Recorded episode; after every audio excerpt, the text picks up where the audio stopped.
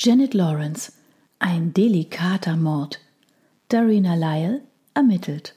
Teil 5. Kapitel 1 Feindseligkeit knisterte am Tisch wie das Karamell auf einer Creme brûlée. Dies war keine Häufung geschäftlicher Meinungsverschiedenheiten, dies waren Machtkämpfe persönlicher Art. Darina Lyle wünschte sich, woanders zu sein. Christen, die in einer römischen Arena wilden Löwen ins Auge blicken, hätten vermutlich dieselbe makabere Faszination geboten. Hier aber war es unmöglich zu entscheiden, wer die Christen und wer die Löwen waren. Gegenüber am Tisch saß Marion Drax, vermutlich keine Löwin, eine magere Frau Anfang 50, die irgendwann einmal attraktiv gewesen sein mochte, doch das Leben hatte ihr die Kraft ausgesaugt und sie ausgetrocknet zurückgelassen. Blaue Augen, so blass wie gebleichter Jeansstoff und Haut wie roher Blätterteig. Das verblichene blonde Haar wirkte in ihrer Hochsteckfrisur zu schwer für den schmalen Hals, und ihre Stimme hatte kaum mehr Kraft als das Rascheln toten Laubes. Einmal hatte ihr dürftiger Körper vor zurückgehaltener Wut gezittert mit gefährlich tränenden Augen, doch ihr Groll brach lediglich im Ton einer gekränkten Beschwerde aus ihr hervor, ohne jedes Anzeichen christlicher Hingabe. Du leitest diese Firma, Joel, als wärst du ein Sultan, der seinen Harem herumkommandiert. Nun verständlich, wenn man bedenkt, wie er Geschäftsführer geworden ist, warf Anna Drax schleppend vom anderen Ende des Mittagstisches ein. Ihren Kopf mit der geschmeidigen Haube aus kastanienbraunem Haar hielt sie leicht schräg. Ihre achatgrünen Augen schimmerten vor Vergnügen und Bosheit. Sie strahlte Energie und Machtbewusstsein aus, definitiv eine Löwin. Dennoch zeigte sie auch den Eifer religiösen Glaubens. Marion Drax blickte flüchtig nach rechts, zu dem Mann am Kopf des Tisches. Ihre dünnen Lippen verzogen sich unbehaglich und ihr Körper zuckte vor Elend. Oh, ich meinte nicht, also oh, lass uns fair bleiben, Anna. Ja, sagte der Gastgeber mit einem urbanen Charme, der deutlicher von Gefahr zeugte, als offene Feindseligkeit es getan hätte. Er hatte sicherlich das Potenzial zum Löwen, aber auch etwas anderes, das auf ein viel verschlageneres Tier hindeutete. Also, lass uns fair bleiben, Marion. Lass uns zum Beispiel darüber sprechen, warum du so lange brauchst, um eine Entscheidung über die Digitalisierung der Geschäftskonten zu fällen. Man könnte fast glauben, du würdest befürchten, dass ein effizientes System enthüllen könnte. Nun, was könnte es enthüllen? Mit dem Anschein aufrichtiger Wissbegierde ließ er seinen Blick um den Tisch wandern.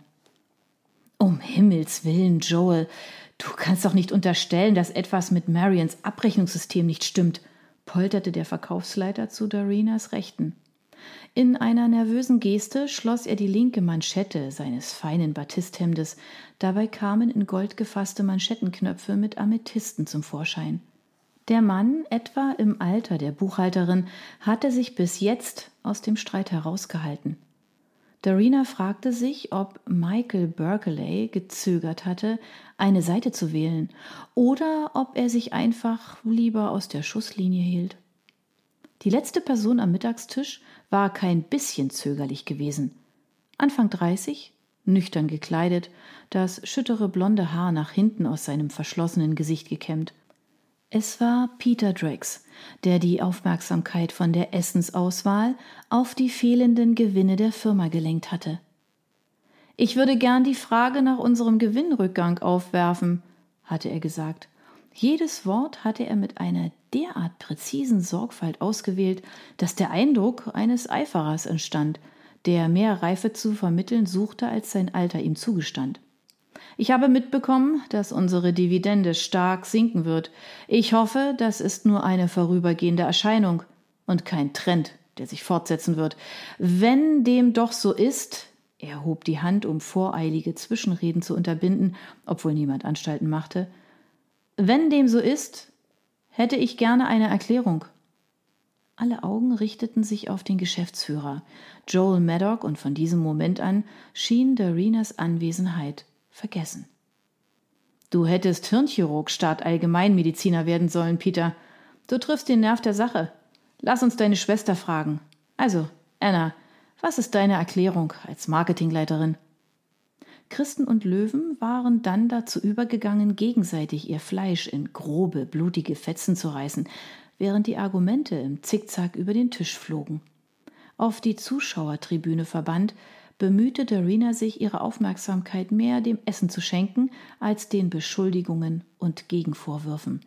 Dafür war sie immerhin hier.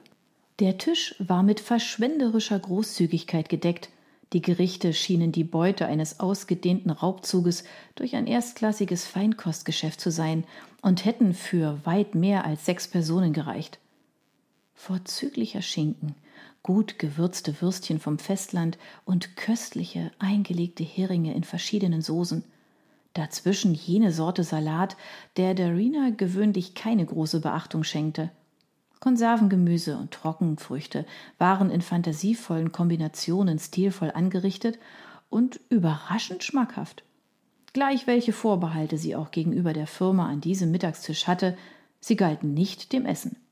Was verwunderlich war, denn ursprünglich hatte sie sehr zögerlich darauf reagiert, sich für solche Speisen engagieren zu sollen. Charles Johnson, ihr Verleger, hatte angeregt, dass sie sich dafür interessieren könnte. Feiner Foods plant eine Werbekampagne, hatte er beiläufig gesagt, als sie gerade eine Besprechung über das Titelbild von Dorinas neuem Kochbuch beendet hatten. Als Teil der Neudefinition ihrer Position am Markt wollen sie ein Taschenbuch herausgeben. Sie kennen das, eine Einladung, wie ihre Produkte zu verwenden sind. Etwas, das die Vielseitigkeit ihrer Feinkostprodukte zeigt und ihre Qualität unterstreicht. Mit vielen ansprechenden Rezepten. Illustriert mit stimmungsvollen Strichzeichnungen haben wir uns gedacht, Exklusivität ohne die Kosten von Fotografen. Er machte sich einige Notizen und schaute sie dann an. Wären Sie interessiert? Oder haben Sie schon etwas anderes am Laufen? Er hätte auch fragen können, ob sie schon entschieden hatte, was es zum Abendessen geben würde. Nur Ideen, hatte Dorina eingestanden. Also wie wäre es hiermit? Ein Thema, dem Sie sich annehmen könnten? Es steckte kein Druck hinter dieser Frage.